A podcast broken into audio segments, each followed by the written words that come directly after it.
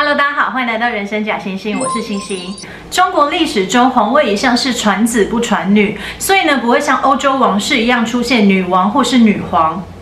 不过，在源远流长的历史里，还是有几位女性因着天时地利还有本身的能力，在父权社会依然出了头。最广为人知的，当然要数唯一称帝的女皇武则天，以及我们之前说过的中国第一位皇后吕后。今天我们要说的这个皇后，也是中国历史上非常杰出的女性政治家。虽然很多人是因为她的后宫男宠才听过她，但事实上，他推行的一系列有效改革，稳定了处于乱世的北魏，对胡汉融合也有着极大的贡献，更奠定了隋唐盛世的基础。今天就让我们一起来聊聊北魏文成文明皇后冯太后。首先，我想要先简述一下魏晋南北朝混乱的历史。南北朝的开端就是东汉末年。没错，东汉末年分三国。东汉末年分成了魏、蜀、吴三国。后来曹魏的氏族大家司马家篡了曹魏，统一三国，建立晋朝。五胡乱华后，晋朝又被灭，从此进入了南北分立的南北朝时代。南边呢，相较起来比较单纯，被灭的司马家南迁后，复辟了晋朝。为了方便辨别，前面的晋朝就称为西晋，南迁后的晋朝则称为东晋。东晋之后，又经历了宋齐梁陈四个朝代。北边则是开始了五胡十六国大乱斗，然后被北魏统一。后来北魏又分裂为东魏和西魏，又分别被北齐、北周篡位，北齐又被北周灭掉。最后隋朝开国皇帝杨坚篡了北周，再灭南朝陈国，一统天下，结束了自曹丕篡东汉以来三百多年的南北分裂局面。冯太后就是这个乱世中的女杰。他出生于西元四百四十一年，名字不详，我们就称他为冯氏吧。冯氏祖籍长乐郡信都县，因为北方长期胡汉混居，所以冯氏一族是已经被鲜卑化的汉人。他的祖父就是十六国时期北燕国的昭成皇帝，所以冯氏其实是来自北燕的皇室。不过，在他出生时，北燕已经被北魏所灭。他的父亲冯朗投降，在北魏当官，还受封为西郡公。母亲则是来自乐浪郡，在今天的平壤一带。后来，他的父亲因为受到一桩大案的牵连，被诛杀。是什么案子？史书上并没有明载。不过，很可能和他最小的弟弟冯业归顺于北魏对峙的南朝宋国有关。冯朗被杀之后，他的女儿冯氏被冲入宫中当宫女。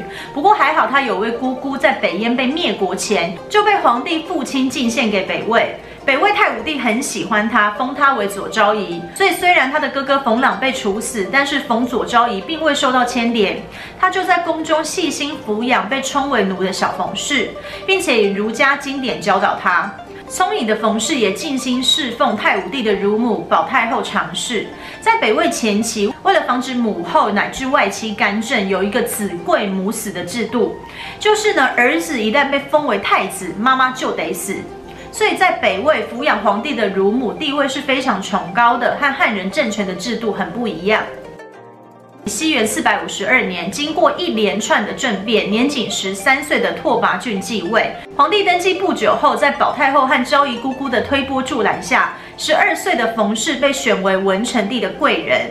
西元四百五十六年，成功完成守住金人的冯贵人被册封为皇后。守住金人是北魏要成为皇后的一项考验，就像占卜，看有没有成为皇后的天命。皇后候选人必须用黄铜亲自铸造一座金像。如果成功的话，才能成为皇后。同年，由文成帝李贵人生下的两岁皇子拓跋宏被封为太子。因为子贵母死的制度，太子的生母李贵人被赐死，太子则交由冯皇后抚养。皇帝和皇后两人只相差一岁，而且皇帝不计冯氏是汉族，又是罪人之女，依然册封她为皇后，让冯皇后对文成帝很是敬佩又感动。西元四百五十六年，年仅二十五岁的文成帝病逝于北魏都城平城。根据鲜卑雷犬护驾的习俗，身份比较尊贵的鲜卑人去世后，会将他生前穿的衣服、坐的椅子、睡的床榻等等时常使用的物品放火焚烧。这些物品呢，就会变成护驾的神犬，护送死者的灵魂回到鲜卑族的发源地赤山。文成帝的逝世当然必须要按照此一习俗，而且所有的大臣和嫔妃都要到场哭丧。二十四岁就成为寡妇的冯皇后哭得肝肠寸断，不一会悲痛欲绝的皇后竟然往火里跳去，旁人赶紧将她救出，但是被救出的冯皇后已经昏厥过去了，过了许久才苏醒。魏书记载：后悲叫自投火，左右救之，良久乃苏。虽然有人认为冯皇后是在演一场政治大戏，不过无论是否真心，冯皇后都因为这个举动展现了无比的勇气及忠贞，为她赢得了汉族和鲜卑族官吏的敬重。文成帝去世后，年仅十二岁的太子拓跋宏登基为献文帝，冯皇后则成为了冯太后。献文帝并没有让嫡母冯太后辅政，时任车骑大将军的太原王乙混便趁着献文帝守丧期间横空出世，矫诏处死了多名反对他的大臣，甚至还命太武帝的重臣平原王陆历回到首都平城为太武帝奔丧。待陆历抵达后，便设局将他杀死。后来乙混又自命为丞相，位居诸王之上，甚至还起了谋反篡位之心。在后宫的冯太后终于按捺不住，她联合了几位心腹大臣拓跋丕、元贺、牛邑等，用计捕杀了乙混，并且灭了他三族。于是，西元四百六十六年，献文帝登基的第二年，冯太后开始了第一次的临朝听政。在冯太后的辅政之下，朝局很快就恢复了安定。不过，献文帝不但不感激冯太后的作为，反而开始处处防备，以免冯太后的权力太过扩张。献文帝黄兴元年，他的妃子李夫人诞下了一名皇子拓跋宏，冯太后便借着抚养皇孙的名义还政于献文帝，退居后宫。这边呢，我想要特别说一下，其实鲜卑从游牧时期，领袖之母就有参政的权利，这可能和游牧民族的尊母文化有关。所以，即便生母已经去世，但是凡被领袖尊奉如母，都可以合情理的获得权利。北魏皇帝的乳母被尊为太后，也掌握着权力，就是和此有关。即便很多资料都写着，在献文帝的生母李贵人被赐死后，献文帝是由冯太后抚养。但是从后来冯太后与献文帝之间的种种嫌隙，以及史料并未记载两人之间的互动，而且后来献文帝的儿子拓跋宏继位为孝文帝时，冯太后二度临朝听政，高度的参与国事治理，并未受到朝中大臣的反对。由此就可以知道，孝文帝是确实将冯太后尊奉如母，因此冯太后合情理的获得了参政的权利。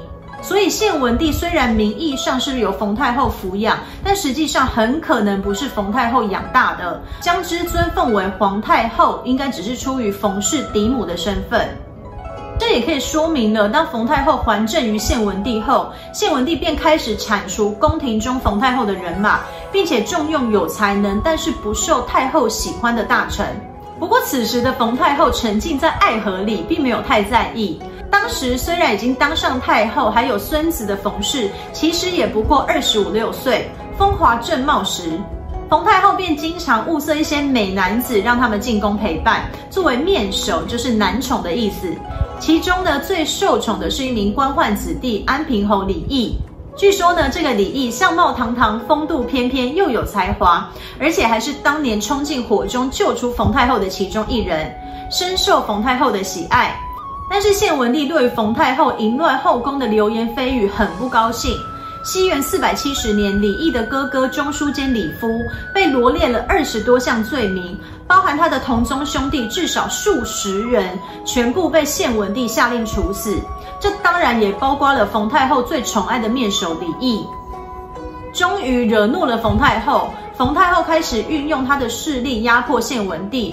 而献文帝虽然算是个明君，治理天下也不错，但是他为了培养自己的心腹，重用皇后李氏外戚，也引起了鲜卑宗室的不满。在内外夹击之下，西元四百七十一年，年仅十八岁的献文帝以出世的名义宣布退位。本来他是想将皇位禅让给他的皇叔金兆王拓跋子推，想借着皇叔的势力来制衡冯太后，可是遭到群臣反对，他只好将皇位传给年仅五岁的儿子拓跋宏，是为孝文帝。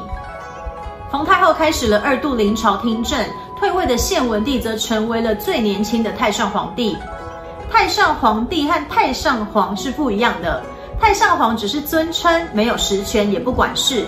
太上皇帝呢，可就还保有部分的权利，比如说军权就还掌握在已经退位的献文帝身上。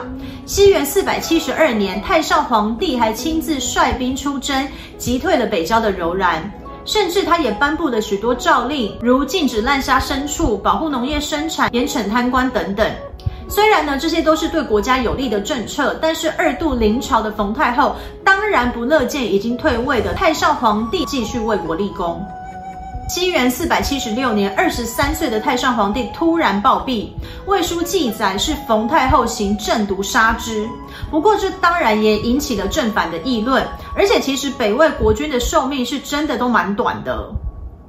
总之，三十五岁的冯太后终于取得了完全执政，在她摄政一共二十多年间，推行了多项改革，最重要的是奠定了北魏成为农业大国的基础。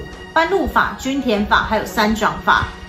班禄法就是让官员有俸禄，这在现在听起来很像是废话。但是北魏呢，是由草原民族鲜卑所建立，鲜卑取得的物资方式大多都是掠夺，所以在北魏建国初期，各级官员依旧是靠着搜刮人民的财产，或是侵占公有财产，或者是赏赐来维生。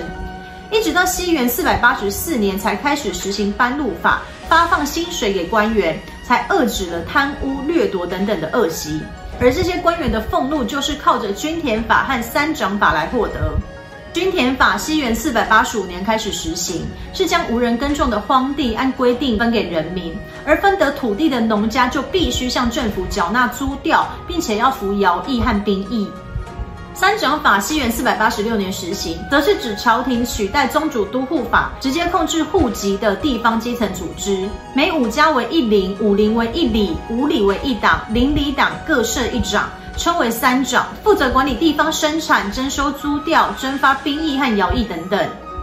均田法和三长法有效地削弱了宗族大家的势力，鼓励人民生产，土地获得开垦，国家的收入也因此提高。北魏鲜卑人也从此逐渐由落后的游牧生产形态转变为封建的经济结构。这两个制度呢，后来也沿袭到了北齐、北周，乃至于隋唐，为隋唐盛世奠定了良好的经济基础。除此之外，在北魏建国初期，他们就明白了国家要强盛，就必须实行汉化，这也是北魏可以统一北方的重要关键。而为了进一步一统天下，胡汉融合就更为重要。身为汉人的冯太后主政期间，大力推行儒家教育，在平城建立孔庙，实行礼乐制度。更重要的是，冯太后也以儒家文化教导孝文帝。孝文帝就是北魏第一位受儒家教育的皇帝。冯太后还亲作劝诫歌三百多章，告诫孝文帝需时时以儒家的伦理道德来规范自己的行为。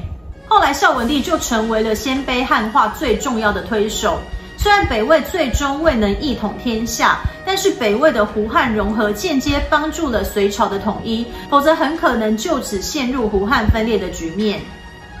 而冯太后的众多后宫男宠，让后世对她冠以淫乱太后之名。不过不得不说，冯太后选男人的眼光挺好的，不同于其他朝代得宠之人，不是贪污就是乱政。冯太后最宠幸的两名男宠王睿、李冲。非但没有恃宠而骄，还对朝政做出了贡献。尤其是李聪，前面说过的均田法和三长制都是由他所提出。后来孝文帝还命他为太子少傅。此时呢，与北魏对峙的南朝齐国，听闻北魏冯太后爱好美男，便派出了高大挺拔、风度翩翩的刘转出使北魏。冯太后展现了极大的善意来欢迎这位南边的使者。还邀请使者直接到他的闺房商讨国家大事。冯太后的偏爱美男，也让南北朝取得了短暂的和平，民间的贸易和文化交流相当的频繁。孝文帝太和十四年（西元四百九十年），四十九岁的冯太后逝世于平城皇宫的太和殿，结束了短暂却灿烂的一生。她用心栽培的孙子孝文帝，悲伤到五天五夜米水不进。将祖母追谥为文明太皇太后，孝文帝也没有辜负冯太后的苦心。他随后将北魏的首都从平城迁到了洛阳，实行彻底的汉化，对民族融合做出了非常大的贡献。乱世女杰北魏冯太后的故事就到这里结束了。如果你觉得今天的内容还不错，别忘了订阅人生假星星。我们下次再见，拜拜。